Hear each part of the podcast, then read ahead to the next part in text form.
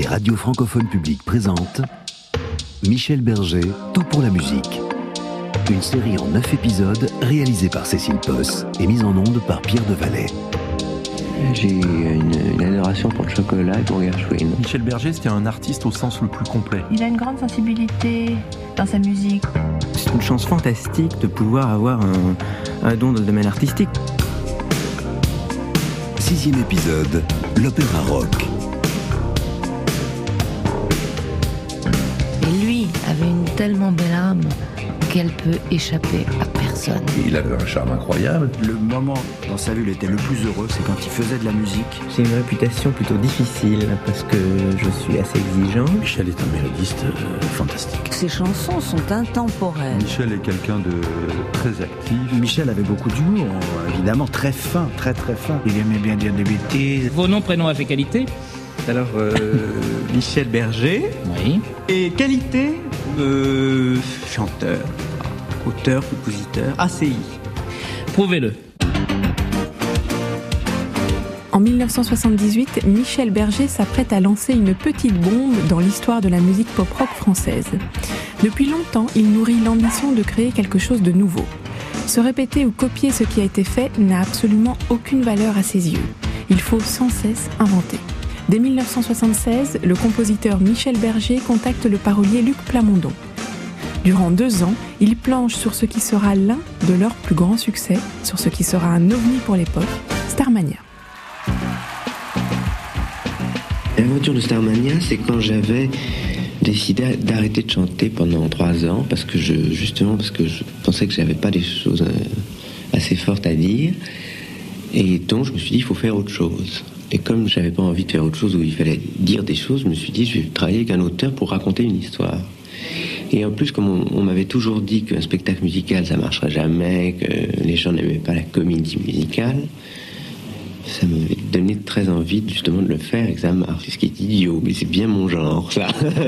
je m'apprête à faire la même chose avec le cinéma parce que tout le monde me dit le film musical, ça marche pas. euh, Donc ça me donne terriblement envie d'en faire, évidemment.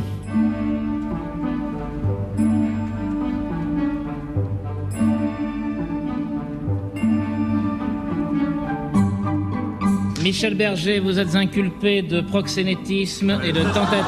J'étais sûr, je le savais. Et de tentative de chantage. Euh, Nous allons expliciter ces chefs d'inculpation. Proxénétisme parce que vous faites travailler votre femme, chacun sait, qui a pour nom France Gall. Et pas tentative de chantage, car euh, non seulement vous voulez faire chanter euh, tous les chanteurs français en leur vendant vos chansons, pas tous, pas, pas tous, Ah. nous allons y revenir, mais la plupart, et même faire chanter les Français, puisque euh, vous voulez à tout prix imposer euh, en France la comédie musicale, alors que chacun sait, c'est un, un lieu commun, on peut le dire. euh, les Français n'aiment pas la comédie musicale, on le répète sans arrêt, les comédies musicales ne peuvent pas marcher en France. J'espère que les comédies musicales vont me nourrir surtout. Mais non, mais je- j'en ai déjà fait un petit peu sur scène, mais moi, je, moi, je suis, je suis pas d'accord que c'est une idée absolument reconnue, que ça marchera jamais, que les gens viennent pas et tout, pas du tout. Mais c'est pour vous entendre dire ça qu'on vous a fait venir. Ah oui. En, en général, les accusés ne sont jamais d'accord avec les chefs d'inculpation. Pas seulement dans notre théâtre de Guignol, mais également dans la vraie justice. Enfin, je ne sais Oui. plus laquelle c'est d'ailleurs. Je- Euh, Donc, euh, vous êtes un fou de comédie musicale, on peut le dire. Vous avez Oui. quelques personnages ou quelques musiciens que vous aimez bien parler bien dans le micro, s'il vous plaît? Non, mais je crois pas que je crois pas que la comédie musicale ce soit ça, ça a évolué maintenant. Il y a plus de l'idée de la comédie musicale comme en Amérique dans les années 30. Ça, je crois que c'est vraiment cuit. Alors, on essaye de le refaire euh, sans arrêt. et Je crois que ça marchera plus. En West Side Story, c'est pas dans les années 30. c'est- il y a- D'abord, c'est il y a très longtemps quand même. Les années Ouais. 50. C'est quand même 30 ans après. puis, oui, mais c'est c'est déjà fait. Alors, euh, essayer de refaire la même chose maintenant, c'est pas intéressant. Mais je crois que les- il y a, il y a des maintenant, il y a plein de films musicaux qui marchent. Je veux dire, c'est plus approuvé ça. Hmm. Mais des films français, vous connaissez des comédies musicales françaises euh, Ah. au cinéma? Euh, moi, je crois que c'est pas un problème de film français, là, c'est un problème de, de- enfin, de, de films musicaux. C'est pas, c'est pas ça. Je crois que c'est très difficile quand on est français de faire réussir quelque chose un peu partout dans le monde. Mais ça, c'est Pas pas, de racisme, C'est pas en musique. hein. Je crois que c'est quelques professionnels qui pensent ça et qui se trompent complètement, puisque dès qu'on fait un truc musical à Paris, par exemple, et même en province, les gens viennent. Il y a quand même 100 000 personnes qui sont venues voir Sarmania. Il n'y a aucun problème. Les gens sont, sont ravis. Je crois que c'est un problème de professionnels, ça. Ils se disent que euh, ça marche pas. Enfin, les essais qu'il y a eu depuis 20 ans, c'est les parapluies de Cherbourg, ça a marché fantastiquement. C'est euh, West Side Story, ça a été un succès énorme. Enfin, moi, j'ai été gâté, merci. Et qu'est-ce qui, vous a, qu'est-ce qui vous a donné envie de, de, de, faire de la comédie musicale et pas simplement de vous limiter à la chanson? Mais c'est pas tellement. La comédie musicale, c'est pas vraiment le mot. Moi, je crois que la musique rock et toute la musique qu'il y a depuis 20 ans, ça a forcément un équivalent sur le plan visuel et du spectacle. Donc, j'ai envie d'en faire. Euh, aussi bien euh, au Palais des Congrès comme on a fait avec Starmania qu'au cinéma où il y a c'est évident qu'il y a un, équivalent visuel à, à la musique d'aujourd'hui.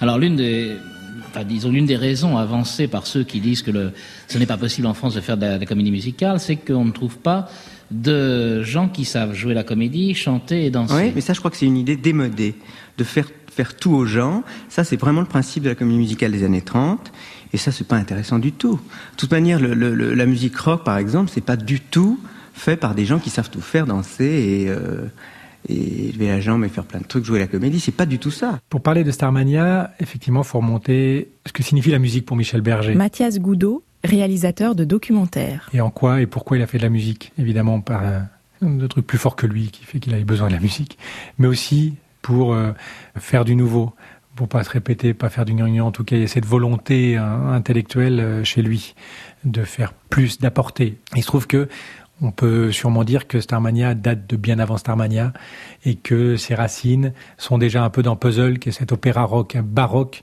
qu'il avait fait. Mais c'est sûrement les racines, en tout cas, de cette volonté de faire un opéra, d'apporter quelque chose de nouveau. Après, je pense que pour Starmania, donc il a ça depuis longtemps. Et Michel Berger, c'est effectivement quelqu'un de déterminé. C'est quelqu'un qui sait qu'il veut apporter quelque chose de nouveau et qui ne lâche pas l'affaire, même en studio. Hein, les gens disent bien qu'il était très déterminé, qu'il savait exactement ce qu'il voulait. C'est la qualité des grands artistes, à mon avis. Comment qualifier Starmania? Michel ne se satisfera jamais des termes que sont la comédie musicale ou l'opéra rock. Et puis en plus, opéra, moi, c'est un mot que je trouve assez prétentieux et que je trouve pas idéal. Mais on n'a pas vraiment, pour un spectacle entièrement musical, on n'a pas trouvé. Euh... C'est pas une comédie musicale puisque c'est pas parlé, c'est entièrement chanté. Et puis c'est pas euh, non plus un opéra rock. C'est très difficile à définir. Disons que c'est plus proche finalement de l'opéra puisque c'est chanté tout le temps. C'était vraiment oui. deux heures de musique ininterrompue. Et je crois que la comédie musicale a des problèmes quand elle se réfère complètement à la comédie musicale américaine, c'est-à-dire des sketchs parlés avec des morceaux de chansons. Ça, on l'a tellement bien fait aux États-Unis euh, en 1930 et 40 que là, là je crois qu'on peut plus le faire. Et il faut essayer des, des nouvelles formules de spectacles musicaux. Et ça, je crois que c'est ça l'avenir. Vous comprenez Je voudrais chanter mes chansons avec un orchestre symphonique qui jouerait avec avec moi, faire des morceaux qui soient des morceaux de musique où des tas d'instrumentistes différents viendraient jouer. J'aurais très envie de, de, faire un concerto pour violon et puis qui est euh, guitariste électrique qui s'associe à ça. Je crois que ce qu'il faut, c'est l'interpénétration de temps en temps, pas tout ouais. le temps, mais des contacts entre les univers musicaux. Je crois que c'est très intéressant. Je crois que ça amènera beaucoup. Michel Berger il était obsédé par l'idée de faire une comédie musicale. Il était obsédé de réunir les choses. Yves Bigot, directeur de TV5 Monde et auteur d'une biographie sur Michel Berger. Plusieurs disciplines. La fusion, c'était son truc, c'était son truc dans la musique, mais au-delà de la musique, de réunir la musique avec la danse, la scénographie, le théâtre. Il y pensait effectivement depuis très très longtemps quand il était allé voir R donc il avait une aventure avec Vanina Michel qui en était la vedette euh, féminine. Il avait dit à Vanina, tu verras, moi aussi je vais écrire ma euh, comédie musicale. Donc déjà en 1969, c'était déjà dans sa tête, c'était déjà ce qu'il voulait faire. Il va faire Starmania, il va avoir cette intuition et cette intelligence incroyable qui était la sienne de comprendre que pour la modernité qu'il euh, cherchait, il ne pouvait pas lui en être le librettiste ou le parolier des chansons, simplement. Et que pour la modernité, il fallait pas qu'il aille chercher un collègue français, mais qu'il aille chercher un de ces Québécois qui sont des Français qui vivent dans le monde plus moderne, plus violent, plus euh, cru et plus euh, direct de l'Amérique du Nord. Et il va trouver euh, Luc Plamondon parce qu'il découvre un album euh, qui est un, déjà un opéra rock qu'il a écrit pour Diane Dufresne, dans lequel on entend déjà hein, des thèmes de Starmania. Michel Berger est parti à sa rencontre au Québec. Grégoire Collard, son agent. C'était genre euh, 1er novembre pendant l'été indien. Alain Chamfort euh, avait prêté son manteau de fourrure à Michel Berger parce que euh, normalement on pensait qu'au Québec il y avait 6 mètres de neige et qu'il faisait moins 50. Et euh, il est arrivé là-bas avec le bonnet de Davy Crockett, avec des oreillettes que je lui avais offert, son manteau de fourrure, et il faisait euh, 37 degrés. Donc il nous a appelés furieux. vous vous êtes moqué de moi. Tout ça. Il est quand même arrivé à l'aéroport avec un manteau de fourrure un bonnet de fourrure sur la tête alors que tout le monde était en short, en débardeur et avec des tongs. C'est quand même énorme. Heureusement qu'il n'avait pas de ski, parce que ça aurait pu être ça. Donc, il est furieux, il a appelé France, il dit, vous êtes et Alain Chamfort et moi et tout le monde, on disait, mais c'est n'importe quoi, je suis ridicule. Et lui qui aime pas se faire remarquer, et là, il était mal en point. Donc, il est arrivé chez Luc Plamondon. Et qui a bien ri aussi, bien entendu. Plamondon, qui à l'époque, il faut le savoir aussi, est considéré comme un parolier rock. Mathias Goudot. C'est-à-dire que c'est un parolier qui se diffère de tous les paroliers de la chanson française. Il est évidemment québécois, mais il est différent. Plus tard d'ailleurs, pour faire une parenthèse, mais Céline Dion l'appellera pour faire aussi quelque chose de rock, de différent. Bref, Plamondon est connu pour être un parolier qui fait des choses rock différentes avec ses lunettes et son attitude aussi, comme Michel Berger sans lunettes et sans pas la même attitude, mais en tout cas veut faire de la musique rock et déplacer le curseur de la chanson française. Voilà, cette union va faire que ils vont créer ce qui n'existe pas en France. On a décidé de faire ce spectacle ensemble parce que, enfin moi je sais qu'il m'apporte un côté quand même américain, je peux dire, qui m'amène beaucoup en restant quand même francophone, et c'est pour ça que le Québec est assez passionnant, je trouve, sur ce plan-là, c'est que c'est en même temps l'Amérique et c'est en même temps la France. Pourquoi tu m'appelles pour faire une opéra rock Il n'y a pas assez d'auteurs français qui pourraient le faire, mais dis non, les auteurs français, ils écrivent pas du rock. Luc Plamondon. On était en 75, hein, bon. Mais j'ai dit, moi, tu sais, j'écris en québécois. Il me dit, mais non, mais qu'est-ce que tu racontes T'écris en français moi, je comprends tout ce que tu écris. Tu écris en français nord-américain, tu fais soigner les, mots sur la musique comme les Américains le font. Et j'ai envie de faire quelque chose avec toi. Parce que tu sais, j'ai au fond de moi une violence que j'aimerais exprimer dans ma musique. Avec sa petite voix douce. C'était très étonnant d'entendre euh, ça dans sa bouche. Mais le contact avec lui a été immédiat. Et on s'est assis, on a parlé comme si on se connaissait depuis toujours alors qu'on était vraiment aux antipodes l'un de l'autre. Hein. Moi, j'étais un fils de père illettré, lui, son père était à l'Académie française. Bon, déjà. et je lui ai amené le nouvel album de Diane et il m'a offert l'album de France. Mais l'album de Diane s'appelait Maman si tu me voyais. Et l'album de France Gall s'appelait Si Maman si. C'est incroyable. On avait, sans se parler pendant tout l'été, on avait pondu presque la même chanson. C'est drôle on a décidé de partir dans le midi, c'est louer une maison. On a trouvé au Cap d'Antibes. C'était donc très au calme et c'était mai-juin, donc c'était très très agréable. Et on avait une piscine et on avait la petite plage de la Garoupe en bas. Et donc euh, il y avait France et puis beaucoup de copains qui venaient. Il y avait Étienne Châtillon, il y avait Michel Schoenberg et Béatrice Schoenberg, et, bon, etc.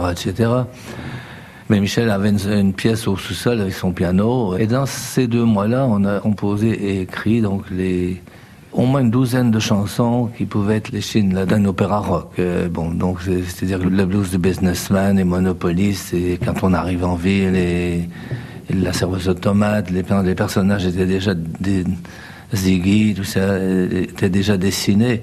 Moi, après, il fallait que je finisse mes textes. Et après, ça a été tout seul. C'est là que il m'avait donné une musique quand même. Et cette musique, sur cette musique, j'avais d'abord écrit Seul, je marche seul. C'est donc euh, une chanson qui s'appelait Je marche seul. Ce qui est très drôle, c'est que Goldman a fait quelques années plus tard une chanson qui s'appelle Je marche seul. Donc ça veut dire que c'était quand même un bon titre. Et moi, j'ai fait pour Garou une chanson qui s'appelle Seul, qui a été quand même le plus grand hit de Garou. Et j'avais deux tubes dans mon titre. Seul, je marche seul, je cherche le soleil au milieu de la nuit. Mais il m'a dit ça, un Français aurait pu l'écrire. Tu vois, c'est pas pour ça que je t'ai fait venir à Paris. Et le jour où j'ai trouvé Stone, le monde Stone, alors là, j'étais à Montréal et tout le monde était Stone autour de moi. Donc, le jour où j'ai trouvé le monde Stone, je me suis dit, oh, j'ai quand même le lui proposer, mais avec des baguettes, avec des baguettes vraiment, parce que j'ai des grands blancs, avec des grands blancs, parce que je, J'arrivais sur la pointe des pieds, j'étais, tu sais, j'ai quand même trouvé un titre, mais bon, j'avais peur qu'il s'évanouisse, mais bon, il avait se mis sur le piano. Il a fait Stone, le monde est Stone. Il a levé les yeux vers moi, puis il m'a dit, voilà pourquoi je t'ai fait venir à Paris. Voilà. Ça, un Français n'aurait pas pu l'écrire. Je crois que Stone est un mot qui est un petit peu euh, anglais et français à la mm. fois. Vous savez que Plamondon était, est un Américain de langue française, que c'est un Québécois. Et il a amené cette espèce de, d'ambiance un petit peu euh, mélangée de français et d'anglais qui lui est propre naturellement. Et c'est un mot qui est venu du mot de la drogue, je crois, et qui maintenant passé complètement dans la littérature, si on peut dire, euh, québécoise, et qui veut dire perdu, disons. Et le monde est vraiment vu par lui. Je dois dire, il a une vision très pessimiste du monde. Je crois que ça caractérise bien le, le, le, les gens de 30 ans. J'ai la tête qui éclate, je voudrais seulement dormir, m'étendre sur l'asphalte et me laisser mourir.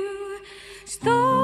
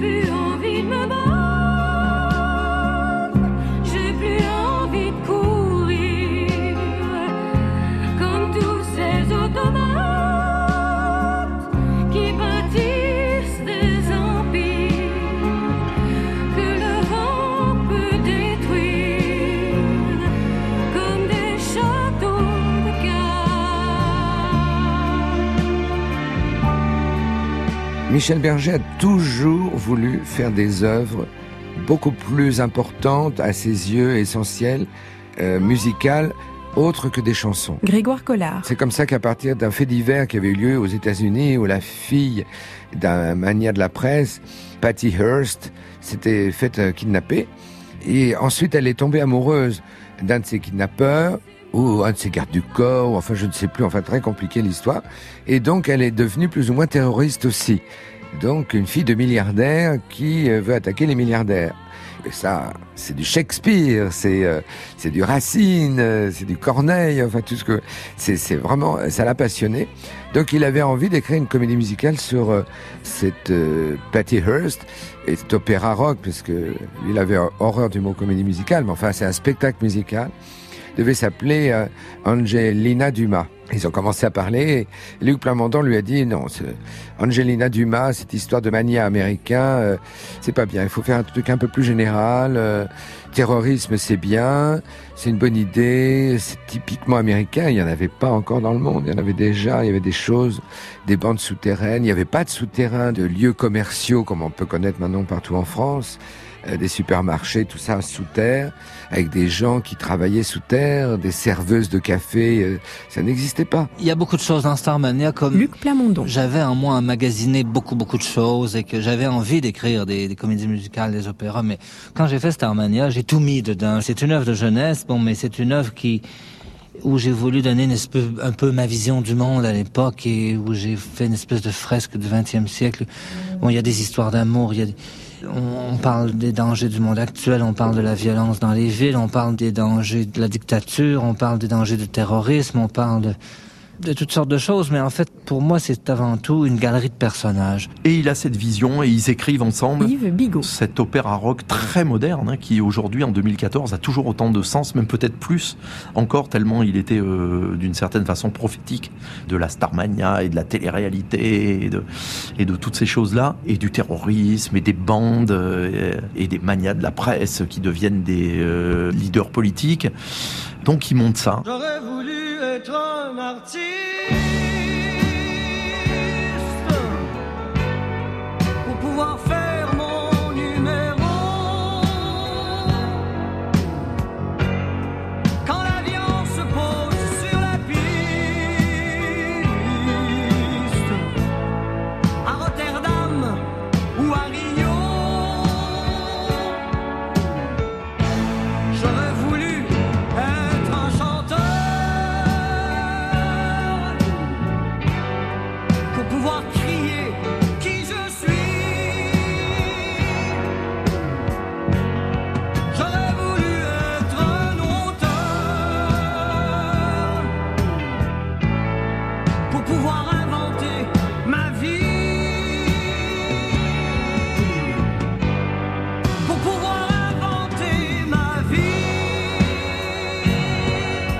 projette mes fantasmes de, de pouvoir faire chanter des choses qui sont presque impossibles et, et c'est merveilleux parce que les interprètes, ça les- ils aiment ça en même temps, ils Ouais. ont envie d'aller au bout d'eux-mêmes.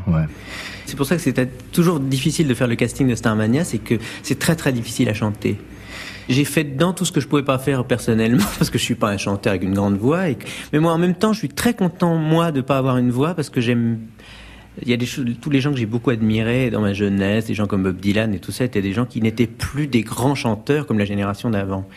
Mais par contre, ça m'intéresse beaucoup de travailler avec des gens qui ont, par contre, des grandes voix parce que je peux écrire tout à fait autre chose que ce que je peux écrire pour moi. Il se trouve que l'intelligence aussi de Michel Berger là-dessus, c'est d'aller chercher des chanteurs nouveaux. Mathias Goudot, Euh, réalisateur de documentaires. On n'a pas les castings d'aujourd'hui, mais clairement, et grâce à France Gall aussi, euh, il déniche des chanteurs nouveaux, certains évidemment amenés par Luc Plamondon, certaines notamment, mais aussi Daniel Balavoine, qui va être essentiel et dans Starmania et dans la vie de Michel Berger.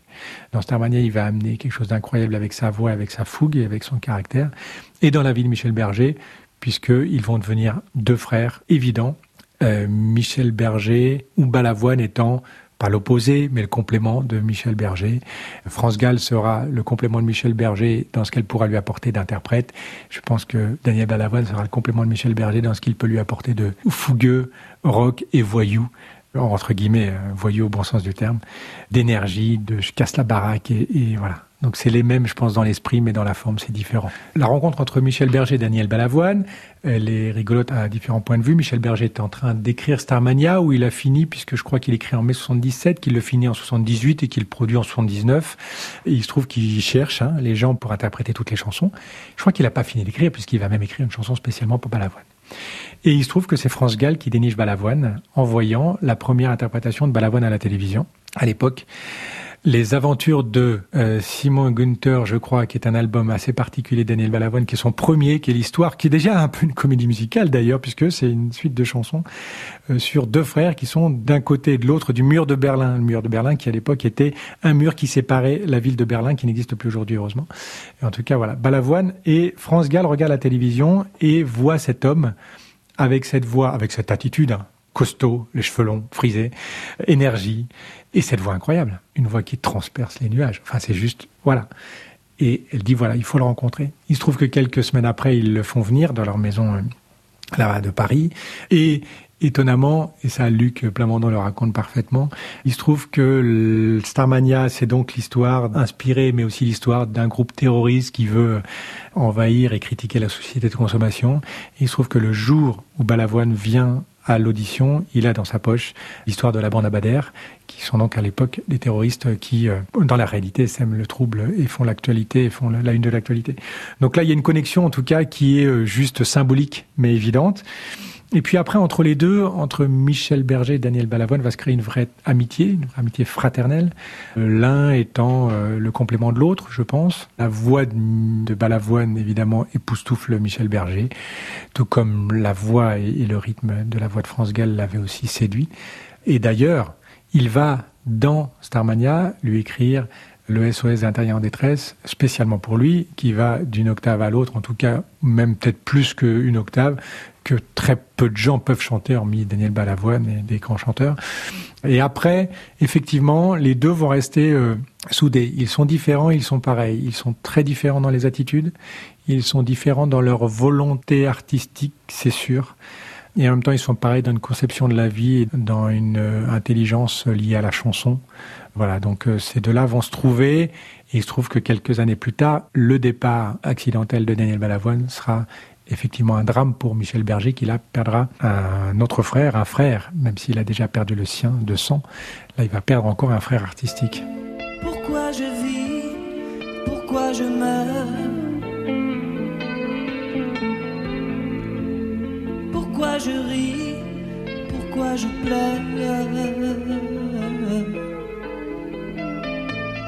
Voici le SOS d'un terrien en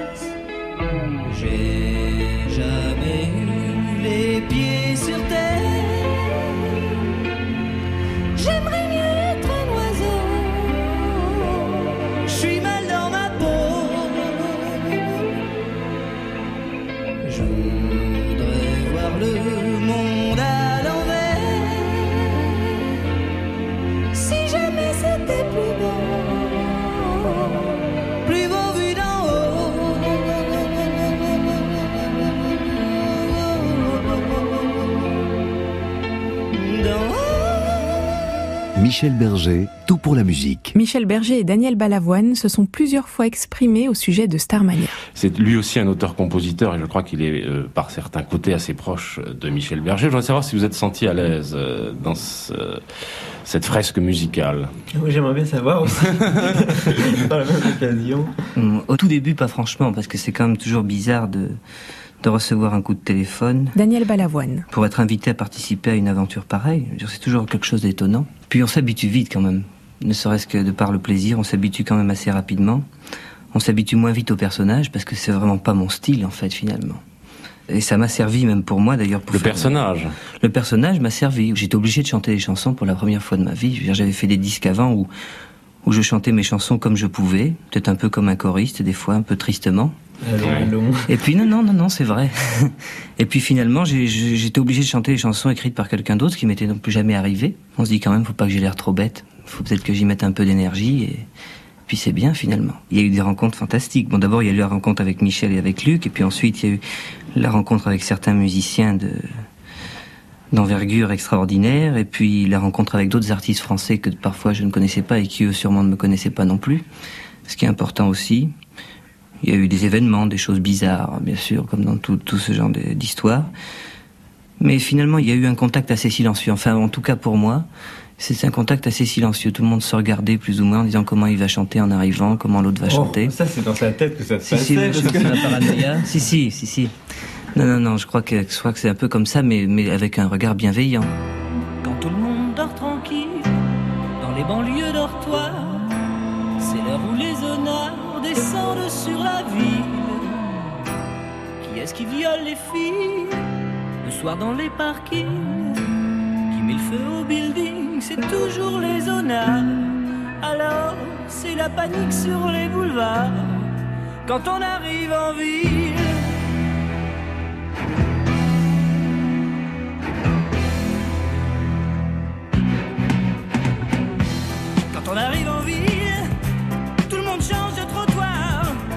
N'a pas l'air viril, mais on fait peur à voir. Des gars qui se maquillent, ça fait rire les passants. Mais quand ils voient du sang sur nos lames de rasoir, ça fait comme un éclair dans le brouillard. Quand on arrive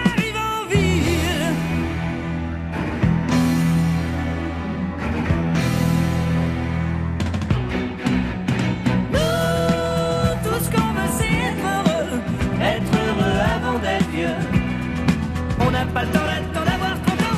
Nous, tout ce qu'on veut, c'est être heureux. Être heureux avant d'être vieux. On prend tout ce qu'on peut prendre en attendant.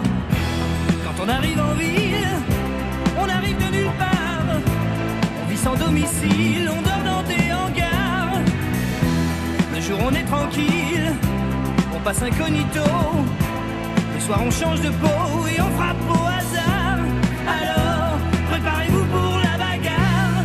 Quand on arrive en ville. Starmania va d'abord faire son apparition au disque en 1978. Ce n'est qu'un an plus tard, en 1979, le 12 avril de cette année, que Starmania sera monté sur scène. Michel, il vous mettait toujours un petit peu au pied du mur. Il avait une manière un petit peu malhonnête intellectuellement de vous culpabiliser systématiquement pour tirer le meilleur de vous-même aussi, mais là, c'était pas du tout le cas. Bernard de Bosson, son producteur et ami. Michel me parlait depuis très longtemps d'un projet qu'il avait. Et il me dit, euh, ouais, enfin, ça va coûter énormément d'argent. Mais je lui dis, Michel, entre-temps, moi, je vais monter sa société à Michel. Et je lui ai dit, voilà, on va faire un contrat. Tu n'es plus directeur artistique de la maison, tu as ta société.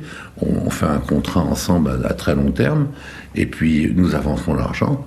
En plus, à l'époque, si vous voulez, je faisais quelque chose qui ne se faisait pas beaucoup. Il ne se faisait pas du tout, d'ailleurs. C'est que les gens qui voulaient faire de la production comme ça, je leur avançais l'argent. Les sommes d'argent qu'on leur donnait étaient récupérables sur les ventes, mais étaient non remboursables en fin de contrat. Ça veut dire que si je donnais par exemple 100 000 euros pour un album et que le produit des ventes faisait qu'on en vendait pour 3 000, à la fin du contrat, je disais pas, disons les 97 000, si tu pouvais me les rendre avant la fin de l'année, pas du tout. Il se trouve que le contrat que j'avais fait avec Michel, que nous avions fait avec Michel, il faut que je parle seul, parce que c'était mes copains de Warner m'aidaient un peu quand même. Le contrat que nous avions fait avec Michel, il était largement couvert, dès la première album de, de France, après son album à lui, etc. Donc on avait couvert les frais, et je lui dis, Michel, il n'y a pas de problème. On va chiffrer ce que ça va coûter, on va essayer de mettre en place une stratégie de travail, etc. Et puis on va foncer. Et je t'avance l'argent. Ah non, non, il me dit, ça je veux pas, ça va coûter beaucoup d'argent, et si ça marche pas, tu comprends, tant que tu seras là, ce sera bien, mais quand tu seras pas là, les Américains, bon, je vais être. Je lui dis, mais attends, Michel, mais t'es ridicule, t'as as un contrat qui est en béton armé, il y aura aucun problème, et pourquoi ça marcherait pas? Si toi t'y crois pas, qui va y croire? Donc, à force de discussions qui n'en finissaient plus, un bonjour, j'ai dit, bon, écoute, Michel, tu veux pas le produire? Alors moi, je vais le produire. J'avais pas entendu une note de musique. Hein. Et à l'époque, c'était un budget, je sais pas ce que ça donne en euros maintenant, mais en 76-77, quand on a commencé fin 76 et tout 77, et puis une partie de 78, ça a quand même coûté 1 287 000 francs de l'époque. Je sais pas combien ça fait, 2 millions d'euros maintenant, mais je crois. Mais la chose la plus extraordinaire dans tout ça, c'est qu'on n'avait pas un seul artiste à nous. Et moi, j'ai pris mon bâton de pèlerin, indépendamment de ce qu'on avait fait, et j'étais voir chez Barclay, j'étais voir M. Barclay, qui n'était plus vraiment le patron de sa boîte à l'époque, puisque ça avait été déjà ratelé par Polygram, qui s'appelle Universal maintenant, et ils avaient racheté, et j'étais les voir, j'ai dit, vous avez un artiste qui s'appelle Daniel Balavoine, il va enregistrer pour moi. Vous imaginez ce que ça faisait à l'époque Les avocats, ils n'avaient jamais vu ça. Hein. On a été créatifs jusque dans le juridique dans ce truc-là. Mais j'aurais jamais fait ça s'il n'y avait pas eu un Michel Berger. Et Stuart Hagen, il m'a dit une chose incroyable. Quand il a entendu les premiers, il a rencontré Michel, etc., il m'a dit, euh, tu sais, Michel, il est vraiment fantastique parce que c'est un producteur aussi important et aussi créatif que Quincy Jones. Alors, il disait ça parce que d'abord, il pensait que la musique était formidable, mais en même temps, il disait ça aussi parce que euh, Quincy, quand il rentre dans un studio, il sait exactement ce qu'il veut comme son. Hein. Et, et là, il est comparé à ce titre-là. Et là-dessus, je produis Starmania et les systèmes de reporting financier américain veut que tous les trois mois on fait un bilan, etc. Et on, regarde ce qui s'est avec le budget, etc. Et un jour, je reçois un coup de téléphone de, New York, ce qui était assez rare, et j'ai un essuie Tegune à la voix blanche et glaciale qui me dit Qu'est-ce que c'est que ces 680 000 francs qui tombent sur le premier trimestre Vous avez bouffé la, la moitié du budget de la maison ou quoi C'est quoi ça? Ben, Je lui dis C'est Starmania. Il me dit, c'est quoi Starmania ben, Je lui dis, c'est un, opéra de Michel Berger, un opéra, rock. Il me dit, tu te fous de ma gueule? Je lui dis, non, je me fous de ta gueule. Mais c'est quoi, c'est un opéra rock? Ben, Je lui dis, voilà. Mais il me dit, t'as écouté? Je lui dis, non, j'ai pas écouté. Mais tu te fous vraiment de ma gueule? Il me dit. Ben, je lui dis, non, je me fous pas de ta gueule. Je te dis la vérité, j'ai pas écouté. Il me dit, mais, mais t'es fou, de, tu t'es investi de l'argent. Je lui dis, écoute, Nessuie, Tu te rappelles ce que tu m'as dit un jour à propos de Michel? Tu m'as dit que c'était quelqu'un d'aussi important que Quincy Jones. Quand tu as fait les premiers albums de Quincy Jones, tu as écouté les chansons avant. Là, il y a eu un genre de blanc. Il me dit, t'as marqué un point, mais je te signale, j'ai regardé les chiffres quand même, voilà. Mais c'est un très très gros spectacle où il y a quand même la participation d'un orchestre symphonique, de chœur et, et avec des décors très importants. Évidemment, c'est toujours difficile à monter, mais enfin, c'est plus un spectacle conçu pour la scène que l'enregistrement d'un disque. On est en train là de finir le disque, mais c'est quand même pour devenir un spectacle. C'est assez pénible de vouloir faire ce genre d'entreprise parce que ça demande beaucoup d'argent et ça demande beaucoup de temps et qu'il faut convaincre des gens de mettre les moyens au service de ce genre d'entreprise. Mais d'abord, j'ai téléphoné à un parolier que j'admirais beaucoup qui s'appelle Luc Plamondon qui pour moi est quelqu'un qui est de ma génération, qui écrit sur les thèmes de notre époque et je lui ai demandé si ça l'intéressait de travailler avec moi sur un spectacle comme ça, et j'ai commencé par le convaincre. Ça a été assez difficile parce que le spectacle musical est quelque chose qui fait très très peur aux créateurs parce que il y a eu beaucoup d'échecs. Et puis après, euh, j'ai essayé de convaincre. Oui, je me suis donné beaucoup de mal pour convaincre des financiers, des gens qui avaient une très très grande salle qui s'appelle le Palais Congrès à Paris, qui est une salle qu'il est très difficile d'avoir pour longtemps. Et c'est vrai qu'on se donne beaucoup de mal pour les choses pratiques, mais je crois que c'est, vous savez, ça a toujours été comme ça. Je crois que dans toute l'histoire de l'art, les artistes se sont aussi posés des problèmes pratiques, ne serait-ce que d'avoir un bon instrument pour travailler dessus. Je crois que c'est intimement mélangé les problèmes pratiques et très réalistes. Quand on a convaincu des gens qui sont des hommes d'affaires et qui sont des gens dont c'est le métier, il y a un moment quand même où on se décharge complètement sur eux. Et là, c'est quand même très agréable. Je crois que les premières difficultés, c'est d'arriver à former une équipe de gens qui croient absolument dur comme fer. Parce que c'est très difficile de, par exemple, un monsieur qui a une très grande salle comme le Palais Congrès, il est habitué à avoir des orchestres symphoniques, des gens qui viennent de tous les pays du monde, et c'est difficile de le convaincre de donner un mois ou deux mois à un spectacle dont il ne connaît absolument pas la teneur, avec des jeunes et dans un genre qui n'est pas encore confirmé, puisque le spectacle musical en Europe, à pas air et finalement des spectacles américains, n'a pas quand même été euh, un très très grand succès jusqu'à maintenant. Donc je crois que le premier travail, c'est de convaincre, et puis après, c'est quand même des problèmes artistiques très importants. C'est réunir un très grand orchestre sur une scène et beaucoup d'interprètes. Ce sont aussi énormément de problèmes pratiques, ne serait-ce que de faire une pièce de théâtre, c'est quelque chose d'assez simple, mais si vous ajoutez des micros, pour beaucoup de monde, c'est un énorme problème. Vous savez, on, voulait d'abord savoir si les gens étaient intéressés par ça, et euh, quand on s'est rendu compte que beaucoup de gens avaient été intéressés par le disque et avaient acheté le disque, c'était quand même une garantie pour nous qu'il fallait continuer. C'est une garantie que les gens étaient un petit peu intéressés par le départ et que ce genre de, choses était tentable. Je ne crois pas qu'on aurait pu euh, demander à un homme d'affaires de financer ce genre de projet si on n'avait pas eu au moins ce disque qui était déjà un départ. J'ai du succès dans mes affaires, j'ai du succès dans mes amours. Je change souvent de secrétaire. Michel Berger, tout pour la musique. Starmania sera remonté plusieurs fois après 1979. En 1988, les musiciens de Michel Berger, Serge Paratonnerre et Yannick Top décident d'utiliser les nouvelles technologies informatiques. C'était vraiment quelque chose d'en même temps euh, visionnaire par rapport à la société actuelle. Yannick Top son bassiste. Cette fameuse emprise de Télécapital. Euh, maintenant, quand on écoute, c'est drôle parce que ça nous paraissait loin avant. Dans les, je sais plus, de l'an 2000, les textes, on se dit l'an 2000, mais que c'est loin l'an 2000. Et puis, et puis maintenant, c'est carrément derrière et très loin derrière, quoi. Donc il y avait cette question-là. Euh, c'était rock, c'est un opéra rock, bien entendu. On a fait une version avec Serge Perratonnerre où on s'est lancé dans quelque chose d'incroyable qui avait jamais été fait, parce qu'on a le goût du risque et en même temps, euh, on aime créer en même temps. On a fait une version totalement sur ordinateur, dans une époque où, bien entendu, euh, il fallait surtout pas faire ça, parce que c'était les débuts, les débuts, les débuts, les débuts. Et on avait réussi, euh, avec un Atari 4 mégas, je me rappelle. On avait travaillé, je sais pas, 4-5 mois dessus. C'était vraiment beaucoup, beaucoup, beaucoup de travail. Avec des expandeurs tout était programmé donc et il fallait au fur et à mesure mettre dans les expandeurs les sons qui correspondaient à ce qu'allait être joué. Voilà, et donc il y avait quelqu'un derrière, deux grands racks ou trois grands racks de, matériel qui mettaient les expandeurs au fur et à mesure. Là, il faut mettre la partie de piano. Après, dans celui-là, il faut mettre les trucs de batterie. Euh, voilà. Et donc, avec des erreurs qui se sont passées deux, trois fois, bien sûr, tout d'un coup, euh, une partie de piano est jouée par la batterie ou inversement. Parce que, euh, erreur de manipulation. Mais sur le fond de la, de la musique, bien sûr, ça a été quelque chose de fantastique. euh, C'est-à-dire que Michel, il voulait toujours avoir la dernière technologie, donc il faisait confiance à son équipe et ses gens autour de lui pour lui montrer ce qu'était la nouvelle technologie. Serge Perratonner, son claviériste. Et il était de toute façon toujours pour s'en servir, et c'était à nous d'être responsables des risques qu'on prenait, parce que effectivement, à l'époque, dans les années 80, la technologie, bon, il y avait des synthétiseurs, mais il y avait aussi le début de l'informatique. Euh, c'était euh, très risqué à l'époque de s'en servir sur scène.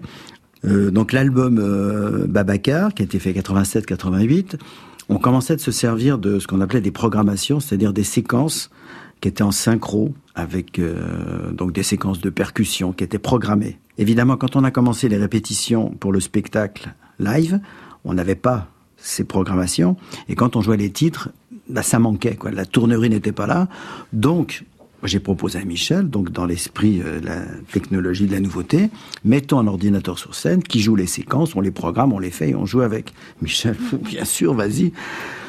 Sauf que moi, c'était, faut se rendre compte à l'époque, c'était, on était, on travaillait avec des, des Atari euh, 1 méga. Je sais pas si on se rend bien compte ce que c'est qu'un méga, c'est à mourir de rire.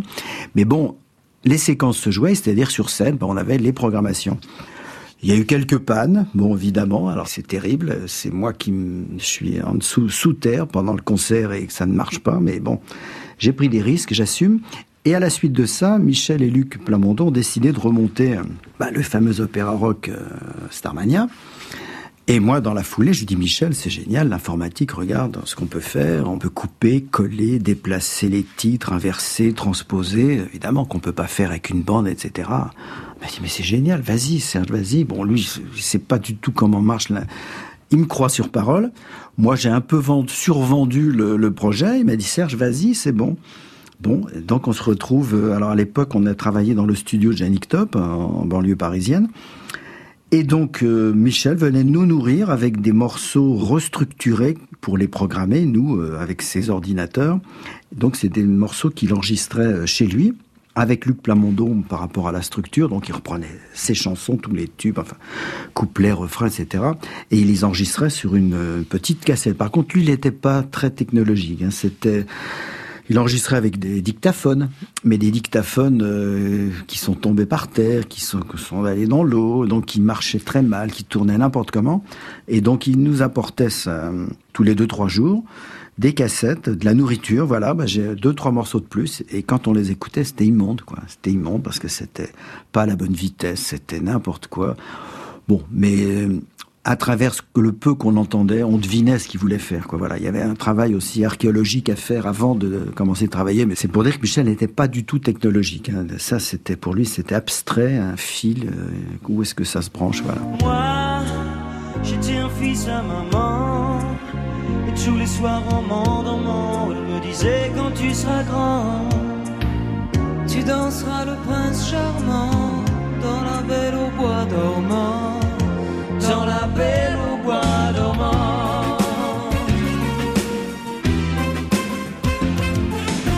Et tous les samedis après-midi, pendant que les gars du quartier jouaient au football ou au volet, moi je prenais des cours de ballet. C'est pour ça que t'avais pas d'amis. Expérience énorme aussi, parce que deux jours avant, il a renvoyé le metteur en scène et le chorégraphe, et il a tout pris en main. Yannick Top, son bassiste. Mais en même temps, j'ai compris au fur et à mesure ce qui se passait, c'est qu'il avait travaillé sans le personnage de Cristal dès le départ, qui est France Gall. Et vous voyez où je vais en venir. Il s'est dit spectacle, France s'est dit spectacle, j'intègre le train. Ce qui est tout à fait normal, bien entendu. Et le metteur en scène, Tom O'Organ, a dit, mais trois jours avant, attends, tu me mets un, un nouveau personnage trois jours avant, c'est pas possible. On venait juste d'enregistrer une chanson à gang, on venait juste d'enregistrer Besoin d'amour. Et donc, ils ont vu la plateforme que ça pouvait être, Besoin d'amour, dans Starmania, ce qui est logique. Hein. Et donc, euh, le metteur en scène a dit non. Michel a dit bon, ben non. Il a montré la porte. Et voilà, il a tout pris en main, tout repris en main, avec euh, Plamondon. Enfin, c'est Michel qui a repris en main toute l'histoire. Trois jours avant, deux jours avant, donc tout refait entièrement. Et il y a eu le personnage de Cristal, qui était euh, France Gall. Donc ça a été quelque chose aussi d'important sur le plan de l'expérience, parce qu'encore une fois, il avait tout sur le dos. On le voyait passer dans les couloirs, il était vert comme euh, une luciole, quoi. Il devait dormir une heure et quart par nuit, euh, parce qu'il fallait faire la musique, il fallait le texte, il fallait machin, la mise en scène, plus d'assistants, plus de metteurs en scène, plus d'éclaireurs. Enfin, l'autre était parti, toute son équipe.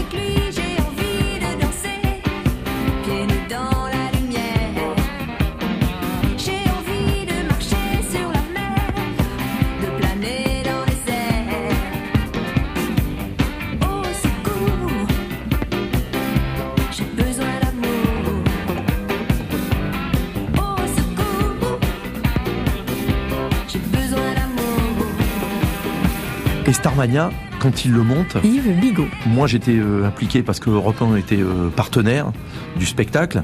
On se souvient tous, et j'en rigolais avec Luc Plamondon il n'y a pas si longtemps, c'est on disait bah, heureusement le dimanche qu'on faisait venir les pompiers de Paris parce que sinon la salle aurait été vide. hein. Et nous, je me souviens qu'à Europe 1, on disait aux auditeurs venez chercher des places gratuites euh, rue François 1er pour aller au Palais des Congrès voir Starmania parce que ça ne marchait pas, Starmania au début. Ça n'est devenu légendaire qu'après. Au début, ça marchait vraiment pas très bien. C'était des demi-salles. Il y avait les uns contre les autres qui avaient quand même été euh, un tube, mais c'était tout. Et les chansons, et ce qui fait que Starmania est devenu légendaire, c'est que par la suite, les chansons, 7 ou 8 des chansons de Starmania sont devenues des classiques du répertoire francophone.